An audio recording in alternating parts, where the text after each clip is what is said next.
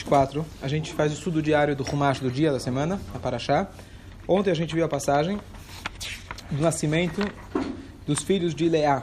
Leá foi aquela esposa que a gente contou ontem a história, conhecida que o Lavan, aquele sogrão de Yaakov, super sogrão, ele queria, queria casar com aquela moça jovem, bonita, Rachel, e na hora do vamos ver, ele acorda de manhã, ele estava com a Leá. Curiosamente, certo? Ontem eu comentei que de repente imagina você casa, dia, dia seguinte você acorda é tua sogra. Tá certo? Não era a sogra, mas era a cunhada. Não era exatamente quem estava esperando. Mas ele ele acorda de manhã, era Leá.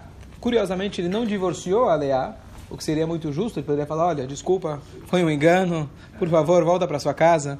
Mas como a gente explicou ontem, que Rachel e Leá simbolizam duas formas de comportamento, tanto nos homens, tanto nas mulheres. Rachel era aquela moça jovem, bonita, são os aspectos que a gente se impressiona de uma pessoa. E Leá simboliza aqueles aspectos que simbolizam a realidade da vida. Eles retratam a realidade da vida, as dificuldades e os desafios. E Rachel, por mais que ela era jovem, bonita, número um, ela casou depois. Número dois, ela faleceu primeiro. Número três, ela foi enterrada no meio do caminho, enquanto que a Leá, ela foi enterrada e está até hoje ao lado de Yaakov. E número quatro, a maioria das tribos vieram da Leá e não da Rachel, simbolizando que o casamento verdadeiro, as verdadeiras relações são aquelas que demonstram, demonstram desafio e a gente precisa superar elas e enfrentar elas. Isso é isso retrata verdade, o verdadeiro casamento. Aquele que acha que vai casar com Rachel, vai continuar com Rachel, vem aquele costume tradicional judaico antigo que a gente cobre a face da noiva, justamente demonstrando que a gente está pronto para encarar aquela Rachel que a gente conhece e estamos prontos para encarar a Leá que a gente acha que conhece, mas tem muito para ver ainda. Isso funciona tanto do lado do homem, tanto do lado da mulher. Por isso, esse é o simbolismo dessa história. Conhecia isso? Você descobriu, só agora você ficou sabendo. Tarde demais, senhor. Too late. Deu um spoiler. É, agora muito bom. Você não pode falar isso para os mais jovens, os caras vão assustar. Pelo contrário, eu faço questão de falar, porque estejam, saibam o que você está encarando. Mas por mais, eu vou te falar, por mais, por mais que você fala para eles, eles ficam pensando, ah, isso é exagero, não sei o quê. Lá na frente eles vão descobrir, ah, Rabino tinha razão. Alguém falou que aprender sobre casamento antes de casar é igual aprender a nadar fora da piscina. E ontem, então, começou o nascimento das, eh, das tribos Reuven, Shimon, Levi. Só fazer um comentário, que ontem a gente não conseguiu ver tudo. Mas o terceiro filho, ele é chamado Levi. Levi significa acompanhar. Levaiá, quando tem uma levaiá, mas é levaiá. Melave, acompanhar. Deus nos livros, quando alguém fala essa, chama de levaia. Você acompanha. Levi, acompanhar. Por que ela chamou de Levi? Então, a Torá fala que ela diz o seguinte, agora meu marido vai ter que me acompanhar. Ela era mulher que não era amada, ou pelo menos tão amada pelo Yaakov. E se sabia, as matriarcas sabiam que eram quatro matriarcas, quatro esposas, e seriam doze tribos. Então, no momento que ela teve três filhos, ela falou: Bom, já cumpri minha cota, cada uma terá três filhos. Na prática, ela acabou tendo seis filhos. Mas não era só Rahel e Lé? Não, cada uma veio, cada, cada, quando a, a, a Leá casou, ah, trouxe junto com ela uma serva. Essa serva, inclusive, era filha também do mesmo pai com suas servas. Então as quatro eram filhas de Lavan e duas eram filhos de, de, duas eram filhos de pai e mãe e as outras duas eram só de pai, certo? Então ela se calculou então que seriam três para cada uma delas. No final a própria Leá ganhou quatro, ganhou seis e cada uma das outras ganhou dois filhos, tá certo? Então o que acontece? Quando ela teve o terceiro filho, então ela chamou de é, Levi, Levi acompanhar, dizendo: Agora meu marido vai me acompanhar. Ele tem agora, já, já dei para ele tudo que eu tinha que dar, agora quem sabe ele vai me reconhecer e vai me, dar, vai me acompanhar. Mas tem uma explicação bonita, que só sabe quem tem, que o terceiro filho é chamado de Levi. Por que o terceiro filho? Uma mãe, quando tem um filho, ela vai dar uma mão para ele e se vira sozinha. Quando tem dois filhos, tem duas mãos. Quando tem três, precisa levar o marido junto. Então, o que isso significa? Que Levi precisa, o marido precisa acompanhar. Você chega lá, Veni. Tá certo? Aí, aí você vai acompanhar a sua mulher. Não, é? não vai falar, ah, você me deixa aqui sozinho? Não adianta mandar babá. Eu tenho, apesar que elas casaram junto já com a babá e motorista. Porque quando, quando a Leá se casou, a Rachel se casou, o pai já mandou junto a serva. Então imagina, a casa eram pequenas, as, as esposas, eram jovens. Mas já casou, já mandou junto a empregada, a casa de praia, a motorista, já estava no pacote. Tá certo? Mas, pô, você teve que trabalhar sete anos, não foi sete, mas mais sete para ganhar quem ele queria. Depois ficou mais seis. Total ficou 20 anos trabalhando para o sogro. É. É um acordo? Meir, você chegou no dia certo, Meir. Pode mandar aí, o- manda ver. Já era. Lavante chegou e falou pro genro, enquanto você não ganhar 100 pau por mês, você não casa com minha filha. É outra história, era outro... Só tem o pé de meia. Vamos lá. Reuven passeava, página 24. Hoje estamos na quarta-feira. Reuven passeava durante a ceifa de trigo e ele encontrou man, eh, mandrágoras no campo. Ele as trouxe para sua mãe Leá, Rachel, espera, disse a Leá, por favor, dá-me algumas das mandrá- mandrágoras do seu filho. Disse a ela, não é suficiente que você tenha tirado meu marido? Você quer também tirar as mandrágoras do meu filho? Disse Rachel, portanto, Jacob dormirá contigo esta noite, em troca das mandrágoras do seu filho. Então aqui, essas mandrágoras eram umas plantas, Dudaim, Beivrit, Dudaim. O que, que era esse Dudaim? Era uma, era uma erva que ela tinha uma, era uma poção medicinal que ajudava na para a mulher se tornar fértil. A Rachel, que era a esposa querida, até então não tinha filhos. A Leá, que era a esposa não querida, ela já tava, já tinha dado seus três, já tinha dado seus eh, seus cinco filhos, aliás, seus três, quatro. É, peraí, já vou, depois eu vejo. Bom, já tinha dado os, os três filhos para ela. Aí, o que acontece? O Reuven, que era filho da Leá, da esposa menos amada, ele estava no campo e ele conseguiu esse remédio, essas ervas. E a Rachel, ela precisava desses remédios. E ela chegou e falou, por favor, consegue para mim do teu filho esse- essas ervas. E ela, a Leá, foi um pouco, um pouco rude com ela. Ela falou, já chega que você você pegou meu marido, você tinha tirado meu marido, quer dizer, porque o Yaakov gostava, gostava mais dela, ainda agora está querendo pegar as ervas do meu filho? Então é curioso, a gente está falando aqui da Leá, que ela era uma tzadeket. É, com certeza não quis, não teve intenção de provocar a irmã. Possivelmente, isso lembra uma história que a gente tem no Tanakh, da Haná, que a gente dá a história de Haná no primeiro dia de Rosh Hashanah. A Haná era uma mulher que não tinha filhos por muitos anos. O marido, Elkaná, ele, ele, ele se casou com uma segunda esposa, e essa segunda esposa sempre provo- provocava... Qual é o nome dela? É, ela sempre provocava a Haná, até que no final a Haná foi a mãe do profeta Samuel. Mas se, se conta que justo essa provocação dela era... Prina, Hã? Prina, obrigado. Ela sempre provocava... Esse aqui é o gênio do Tanakh, ele gosta das histórias. Obrigado, Ariel. E aí, então ela sempre provocava, e os, os comentaristas dizem que ela provocava, na verdade, com a intenção que ela rezasse com mais fervor para Deus. Não é uma receita para qualquer um de nós. Deixa eu provocar ele para rezar mais para Deus. Você deixa, deixa o cara rezar sozinho. Mas com certeza a Leá tinha uma boa intenção. Mas ela então provocou a Rachel. E aí, o que, que, a, que, que a Rachel falou?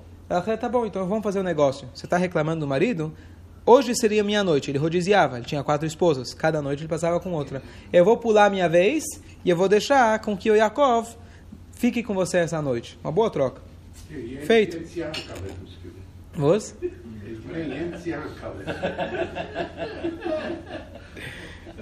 Vamos lá. Yaakov. Seu Abraão, você tem que vir todo dia. Yaakov regressou do campo à noite.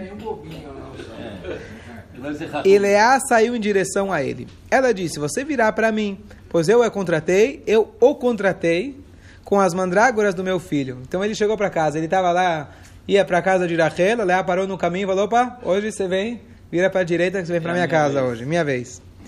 Ele dormiu com ela naquela noite. Deus ouviu a Leá e ela engravidou, dando à luz a um quinto filho, então já estava no número 4, a um quinto filho para Yaakov. Leá disse: Deus recompensou-me porque eu dei minha serviçal ao meu marido. Ela o chamou de Issachar. Leá voltou a engravidar e gerou um sexto filho para Yaakov. Disse Deus. De, eh, disse, Deus deu-me um maravilhoso presente, agora meu marido viverá comigo, porque eu lhe dei seis filhos, ela o chamou de Zevulu. Então agora, ao invés de ter três filhos que seriam para quatro matriarcas, ela já teve seis, que seria ela Seis a sozinha. zero a zero? Se- Sim. Ela sozinha já teve seis, Ela sozinha já teve seis, o que seria, na verdade, é, é, é, é, todas as outras, as, as, três juntas, cada uma teve dois, ela já teve. Então ela chegou e falou: agora meu marido vai virar, vai, vai vir comigo. Quer dizer, eu já tenho, estou é, empatada com todas as outras três juntas. E que a gente não pense que ela era, Deus nos livre, perversa. A Leá era uma das matriarcas e ela está enterrada ao lado de Jacob até hoje. É, é, é, uma das nossas matriarcas. A gente não pode vir com ressalvas aos nossos patriarcas. E como Rashi ele comenta para gente que Deus deu para ela esse mérito porque ela realmente ansiava por conseguir trazer aqui para esse mundo as 12 tribos de Israel. Ela estava pensando na mitzvah, estava pensando no, no, no, na continuidade do povo judeu, não por, é, por próprio egoísmo. E por isso ela teve então esse mérito de de ter esses, essas três tribos de Israel. Só lembrar que depois a gente vai ver que cada uma dessas tribos, eu comentei ontem, não é à toa que Hashem fez essas 12 tribos. Cada uma dessas tribos simboliza uma outra forma diferente de servir a Deus. Cada uma delas tinha as suas características. Diferente de Abraham, que teve um filho que saiu do caminho, que foi o Ismael, pai dos árabes. Diferente do Yitzhak, que teve um filho Esav, que são os edomitas que saíram do, saíram do caminho, nós temos Yaakov, os doze filhos dele são os, os, os, os a, a, origem das doze tribos de Israel. Quando o povo atravessou o mar, quando eles saíram do Egito, o mar se abriu em doze partes. O mar se abriu em doze partes, porque cada um tem a sua forma de servir a Deus. Contanto que ela siga nos padrões, nos parâmetros que Jacob vindo deu, cada um tem que se encontrar dentro desse caminho para a sua forma de servir a Deus. Então, Alguém aqui sempre fala, olha, vocês rezam e eu trabalho, é. né? Eu já faço a minha parte. Tem claro. outra visita aqui que veio aqui também no Chile e falou, olha, um rabino falou para mim, vocês devem saber quem é, que eu já fiz a minha parte. Eu já construí sinagoga, já fiz tudo, agora vocês rezam. Eu já fiz a minha parte, isso que ele falou para mim. Então o que acontece? No dia de hoje a gente acabou de ler sobre dois filhos, Issachar e Zevulun. Issachar, o que, que ele fazia? Estudava. E o Zevulun, Lechof Yamim Mishkon, ele fazia viagens de barco, ele ia para a China fazer compras. E eles tinham um acordo. Issachar estudava a Torá, ele dava metade, por escrito, assinado, ele dava metade dos seus méritos para o irmão, e o irmão pagava as contas dele. Esse era o acordo. E Zvulun. Isso aqui já é um, um acordo antigo, que inclusive recentemente eu dei shurim a respeito, que isso é uma negociação que pode ser legal. Significa que alguém pode chegar e fazer um trato com alguém que senta e estuda a Torá o dia inteiro e fala, olha, eu vou pagar tuas contas, uma parte das suas contas, e você com esse contrato, quando chegar lá em cima, você vai poder falar, olha, eu tenho metade e é uma coisa que funciona. E o que acontece é o seguinte, é, é um sócio. Mas escuta, escuta, mas o que eu quero deixar claro, é, o que eu quero deixar claro é o seguinte, cuidado, cuidado, o, o, o Zevulun, fica aqui, fique, que fique bem claro, o Zevulun era um homem que estudava a Torá. Apesar que ele saía para trabalhar, o foco dele principal era o trabalho. E o estudo era secundário. Mas não existe um judeu que vai falar, ah, bom, vou acordar de manhã, hoje não preciso rezar. Ah, o meu amigo lá já colocou filhinho por mim. Isso não existe. Tem coisas que você não pode delegar. Então, o, a dedicação total ao estudo foi o que ele conseguiu delegar. Mas, sem dúvida nenhuma, ele acordava de manhã. Todo judeu precisa dar um pouco de Torá de manhã, um pouco de Torá de noite, que seja 5 ou 10 minutos. Mas, com certeza, ele fazia isso. Então, que fique bem claro que tem coisas que não tem como delegar. Ele delegava a dedicação total ao estudo. Essa é a diferença. Quando a gente fala das quatro espécies, tem o lulav, o etrog, cada uma delas simboliza outra coisa, o que tem cheiro, não tem gosto, o gosto não tem cheiro, aquele que faz coisas boas, mas não estuda, que não estuda, mas, mas todas as quatro espécies, elas fazem parte de uma mitzvah. E não existe um judeu que pode falar, eu não preciso estudar a Torá. Estudar a Torá é uma obrigação diária de cada Yehudi. Então, a gente pode delegar o principal, mas um pouquinho todo mundo tem que fazer diariamente. O que é delegar o principal? O principal, por exemplo, o teu foco principal vai ser o trabalho e não o estudo e vice-versa. Tudo bem, mas você precisa dar um pouco cada né? dia. O ênfase é com certeza o Zevulun. O que, que ele fazia nos barcos quando ele viajava seis meses para chegar lá na China da época? Com certeza ele estava estudando Torá. Escuta, lá não pega. No, no mar, no mar não, na época o Wi-Fi estava fraco ainda. Mas é. Mas, mas não dá para você estudar com a mesma dedicação se está no barco do que está sentado no ar-condicionado, na sinagoga. Ah, mas, mas, você não tem a mesma. Você não vai ter a mesma, a mesma concentração. Então essa é a ideia. Ó. Depois Leá teve uma filha e chamou de Diná. Bom, depois de seis filhos que ele já teve, ainda Deus deu para ele um presente chamado, para ela, para Leá, Diná. Vamos ver aqui no versículo 21, Rashi. Quem era essa Diná? Essa Diná vai, vai ser uma figura importante depois, que ela vai ser convencida pelo filho, pelo, pelo, pelo príncipe de Shem, e ele teve uma relação com ela, e depois os dois irmãos foram lá e destruíram toda a cidade. Não sei se lembra da história. Destruíram a cidade de Shem. Nábulos. Hã? Nábulos é o nome em português? Diná. Hã? Diná. Então, quem é Diná? Nossos sábios explicaram que Leá fez um julgamento consigo mesma. Ela pensou: se este filho for um homem, minha irmã Rachel não será dotada de filhos sequer com uma das servas, pois Yaakov iria ter, é, iria ter ao lado, ao todo, 12 filhos. Eu já tenho seis filhos, cada uma das servas tem dois filhos. Se eu tiver mais um menino, não sobrará a cota de Rachel nem dois filhos. Então ela orou para que ele se transformou em menina. Presta atenção. menina. Presta atenção no que aconteceu aqui. Diná vem da linguagem hebraico din. O que, que é din? Mas é din Abraham? Julgamento. Julgamento. Então Diná, ela fez um din, ela fez um julgamento. Na hora que ela engravidou, que seria o sétimo filho, ela pensou, eu já tenho seis. As servas, cada uma já tem dois. Só sobrou para, para Arachel, dois. Então o que, que ela falou? Se eu ultrapassar a minha cota, se eu for para sete, só vai sobrar um. E não só que ela vai ter só um filho, mas ela vai ter menos do que as servas. Seria uma vergonha muito grande para Rachel. Então ela pediu para Deus, e a linguagem que Rashi diz, ele transformou ela, na verdade, para. Eh, ia ser um menino, e Deus foi lá e transformou para ser uma menina. Tá certo? Aqui as primeiras transformações começaram a surgir aqui. Tá certo? Tá certo? Você achou que era novidade? Tá certo? A cirurgia foi lá. Quero ver se você consegue fazer isso ainda no futuro, né? Quem sabe o cara antes ainda de nascer já consegue fazer as. Mas na verdade, nós sábios explicam o seguinte: Yosef, é, quem seria o, próprio, o primeiro filho de Rachel? Era o Yosef, famoso José. Então o que acontece? O que Deus fez, na verdade, Deus trocou os filhos. O, ela daria a filha, ela daria, ela daria ao filho homem, e a Rachel daria ao filho, a, a, daria a uma mulher. Então Deus o que, que, ele fez? Pegou o feto de uma e colocou no, colocou na, no da outra. É assim, então, na verdade, Diná e Yosef eles foram trocados. Yosef deveria ter sido filho da Leá, mas ele foi para Rachel. E a Diná, vice-versa. Então Deus ele trocou o feto de cada um. E tem até alusões a isso posteriormente, de que essa troca, que realmente, de alguma forma, Yosef tinha uma ligação com, é, com a. Essa, essa é a essa é a, a, explicação. Mas, de novo, aqui a gente vê, olha que interessante. Próximo versículo. Se vocês ficarem mais cinco minutos, a gente conclui. Aguenta aí, meio? Cinco, cinco minutos. Deus lembrou-se de Rachel, Deus a ouviu e abriu seu útero. Agora, depois de tudo isso, depois que, aliás, já teve seis homens e uma moça, agora Deus lembrou, a linguagem que a Torá usa, que Deus lembrou de Rachel. O que, que significa lembrou de Rachel? Deus lembra de tudo sempre. Qual é a ideia que ele lembrou? Então, Rashi vai comentar para a gente que ele lembrou que a Rachel, é, ontem a gente estudou, ela passou os sinais para Leá. O que acontece? Quando Lavan fez o acordo com Yaakov, oh, você vai trabalhar para mim sete anos, eu vou te dar minha filha.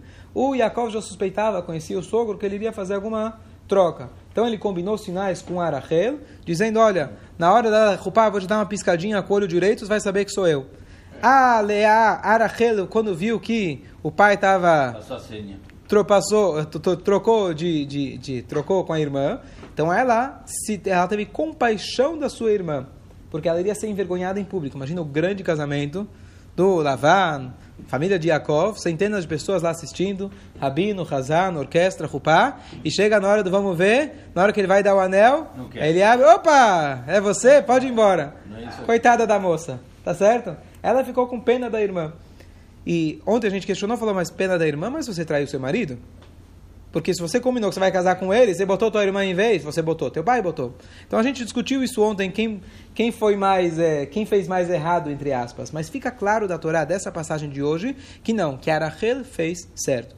Por quê? Então a gente estava discutindo ontem que, número um, o Lavan era autoritário. Ele ia colocar a Leá de qualquer jeito. Ele, se não desse desse jeito, ia dar de outro jeito. Ele ia fazer com que a Leá casasse. O que, que ele ia ganhar? Que a filha dele mais velha conseguia um shidur, talvez não iria conseguir, que ela não era tão bonita. Número dois, ganhou mais sete anos de trabalho do genro. Então, para ele, era um bom negócio. Ele ia conseguir de qualquer jeito.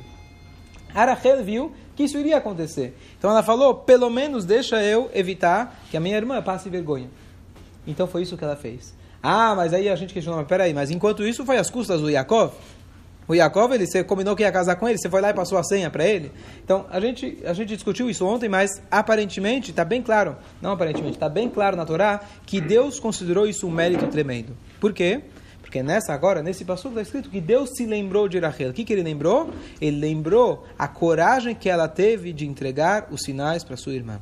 E em mérito disso, agora, apesar dela ser estéril, pela natureza, Deus fez um milagre e agora vai ter dois filhos. Por quê? Pelo mérito que ela não quis que a sua irmã se envergonhasse. Então fica claro que ela fez, teve a atitude mais correta e por isso ela teve mérito de ter filhos. É, mais ainda, mais ainda, a gente comentou ontem, de que Rachel e Leá eram duas irmãs. A grande era Leá, a caçula era Rachel. Yitzhak tinha dois filhos, Yaakov, Esav e o Yaakov. A gente sabe, a gente comentou ontem, de que a, as pessoas comentavam que a Leá, que era a mais velha, iria se casar com Esav. Por isso que a Torá fala que os olhos dela eram sensíveis, porque ela tinha chorado muito. Você entregando o Yaakov para sua irmã, não só que você perdeu o seu noivo, ela não sabia que ela ia depois casar com Yaakov, ainda ela aumentou muito as chances dela sobrar para ela quem? O grande Esav. Tá certo? Então, olha o nível de alto sacrifício que ela teve. E por isso Deus fala, Deus se lembrou disso, e agora, em mérito disso, ela teve seus filhos. Aqui a gente. Muito? Hã? Por que ela chorou muito? A Leá, ela não queria casar com Esav? Mas isso deixou quase cega, é isso? Não sei se é quase cega, mas ela- isso prejudicou. A visão dela era turva, muito ruim. Pode ser, pode ser, sim. Então, Ela chorou muito, chorou muito para não. Ainda, ainda tem uma explicação bonita, que aqui vai falar, está escrito várias vezes que a, que a Leá era a odiada. Mas não está escrito que ela era odiada por Yaakov. Em relação a Yaakov, está escrito que ele gostava mais da Rachel, mas não está escrito que era odiada por Yaakov. Está escrito que era odiada. Quando você lê rápido, você imagina que é odiada por Yaakov. Mas muitos comentários dizem que ela era odiada, quer dizer, Yaakov odiava a esposa, você odeia, você não, não casa, você não fica casado. Não, ele gostava dela, mas menos que a Rachel. O que, era odiada? Ela se fez odiada. Ela fez de tudo, fez de tudo na sua vida para parecer feia, para que, para que o Esav não desejasse casar com ela. Então aqui a gente vê o mérito dela. Tanto é que logo no início está escrito: Deus viu que a Leá era odiada, por isso deu para ela filhos. O que tem a ver? Só porque é odiada vai dar filhos? Odiada significa ela se fez odiada. Ela fez questão de, de igual Esther, lá a história de, de, de. Ela fez de tudo para não parecer bonita, para não ter que casar com um perverso. Então isso contou para ela com um mérito muito grande. Bom, aí nasce o filho, rapidamente, ela, ela ficou grávida, deu, deu luz ao filho. Hã? Só vou ler 10 segundos. Ela chamou o filho de Yosef, dizendo que Deus adicione, eh, que Deus adicione outro filho para mim. Depois que Rachel deu a luz a Yosef, Yaakov disse a Lavan, deixe-me ir, eu quero voltar para casa, para minha própria terra. Então Yosef nasceu, e ela agora fala, o Yaakov agora, depois que trabalhou 20 anos para o sogro, ele chega e fala para o sogro, eu quero ir embora. Vai cachar. Venha sempre. O Rashi trouxe antes que nessa troca que Rachel fez com a Leá, a Rachel queria as mandrágoras, e a Leá trocou por uma. E, a- e ela foi lá e abriu mão de uma noite com o Tzadik, e o. E o. Tá bom. E aí, então ela abriu mão de uma noite com o Tzadik, e então aquela noite ela ficou com o Leá. Então a grande questão aqui, peraí. Ela abriu mão da noite com o Tzadik para poder ganhar as mandrágoras para poder engravidar. Por que, que ela vai ser castigada por isso? Como Rashi ele fala. Então, por causa disso, a Rachel perdeu de ser enterrada junto, com, junto ao lado de Yaakov. Já que ela abriu mão de estar com Yaakov, ela perdeu de ser enterrada junto com ele. Então, Ariel está perguntando, com muita lógica, tá certo? Por que, que ela abriu mão? Ela abriu mão porque ela precisava negociar com a Leá. Ela sabia que era isso que a Leá ia abrir, ia conseguir. Então, ia abrir mão do, das mandrágoras. Por que, que ela foi castigada por isso? É, eu não sei a resposta, mas uma das coisas que a gente vê é que Hashem ele é extremamente rígido com os tzadikim. Saiu meia palavra né, por engano da, da, da boca dela, Deus já... É isso mesmo. Não, ela, ela, ela foi enterrada eh, longe também morreu mais cedo por Rahá. causa que ela roubou os ídolos do Perfeito. do. Tá, então você tem várias. A história ela, ela tem vários capítulos. Por que alguém falece? Tá certo? Por que alguém. Por que ela morreu no meio do caminho? Tem várias coisas. Morreu no meio do caminho porque ela teve o filho. E ela teve dificuldade na hora de ter o filho. Esse é um motivo. Tem um motivo que ela, já que ela tinha falado quando Lavan veio buscar as coisas, ela tinha levado consigo as idolatrias do pai. O Jacob ele tinha falado: quem tiver com as idolatrias vai morrer. Ela- Ele não sabia que estava com ela. Então ela morreu no meio do caminho. Ela ficou lá porque Rachel Mevaká Albanea. Rachel depois iria chorar após a destruição do templo pelos seus filhos. Em mérito, ia rezar por ela, ia rezar por eles, o mérito dela perdura até os dias de hoje. Então tem vários motivos que se complementam, mas juntando, ele quer entender esse detalhe, quer dizer, é óbvio que não foi só por isso que ele não foi enterrado, foi enterrado junto, mas isso foi foi o que a Torá, a Torá considera, quer dizer, o erro dela ter falado, abrido mão, aberto mão de é, dormir com o tzadik. Mas afinal isso foi por uma causa maior. Então a única coisa que vem na minha mente agora é que Hashem é extremamente rigoroso. Talvez ela teria outra forma de, de negociar com a Leá. Será que, será que... Então, nessa hora, o Yaakov ele decide ir embora. Então, o Rashi ele comenta pra gente que história é essa, que de repente agora ele quis ir embora. Ficou há 20 anos. O que, que deu agora que ele decidiu ir embora? Então, agora vai começar aquela negociação, que o Yaakov vai chegar para o Lavan e falar, olha, então me faz é, vamos, vamos acertar o pagamento, né? Os, eh, o fundo de garantia, estou indo embora, trabalhei tantos anos, e nunca foi pago por isso. Então, aí ele vai lá, combina os pagamentos, e aí tem todo aquele momento onde o, o, o engana ele 100 vezes. Ele combina, oh, os brancos vão ser seus. Aí, depois que os brancos começam a se reproduzir bastante, que a Shem ajuda, aí ele fala, não, os brancos são meus. Aí ficam trocando 10 vezes. Mas o que, que mudou agora? Então, o que mudou foi o nascimento de Yosef. Yosef é o paralelo, o oposto do Esav o Yaakov ele tinha fugido do Esav e foi para a casa de Lavan. Mas agora que nasceu Yosef, Yosef é comparado à chama e o Esav é comparado à palha. Agora que nasceu a chama, ele pode queimar e destruir a palha. Então agora ele se encorajou para sair da casa de Lavan e o que vai acontecer na próxima paraxá, ele vai ao encontro de Esav. Mas agora que nasceu o filho dele, Yosef, já teria agora força espiritual para poder combater o Esav. E por isso que agora, quando nasceu Yosef, ele decide ir embora. O Binyamin vai nascer no meio do caminho. Dê minhas filhas e mulheres e filhos, uma vez que eu as ganhei, os ganhei trabalhando para você, e eu irei. Você está ciente do serviço que eu lhe prestei. Disse, disse a ele Lavan, se encontrei graças aos seus olhos, eu adivinhei que Deus me abençoou por sua causa. Aqui ele concorda e fala, olha, queria te confessar que quando antes você entrar, antes do povo judeu entrar aqui no nosso país, a nossa economia estava quebrada. A partir do dia que Bnei Israel, o povo de Israel, que no caso era só Yaakov, seus filhos entraram aqui, a nossa economia começou a evoluir. Isso é fato na história. Todos os povos que tiveram dentro de si uma grande concentração Israel, do povo de Israel, pega hoje os Estados Unidos, se tornam a potência mundial. O Egito, a mesma coisa. E quando eles, Deus nos livre, expulsam os judeus, então eles perdem tudo. Então, tanto é que agora estão falando Marrocos, estão incentivando para os judeus voltarem. Agora, só depois de não sei quantos anos, eles perceberam quanto é importante a presença de judeus no, no país deles. Então, Lavan, ele confessa, ele fala, eu vi, eu percebi que toda a minha brachá é por você. E aqui ele se parece o grande o grande patrão que vai ser super generoso. Pode me falar o que você, vai, o que você quer de salário, eu vou te pagar sem problemas. E aí ele vai enrolar, vai enrolar, vai querer pegar, até que no final das contas, ele precisou fugir no meio da noite, enquanto que o, enquanto que o Lavan estava distante, porque o Lavan não ia liberar ele. Certo? Até aqui.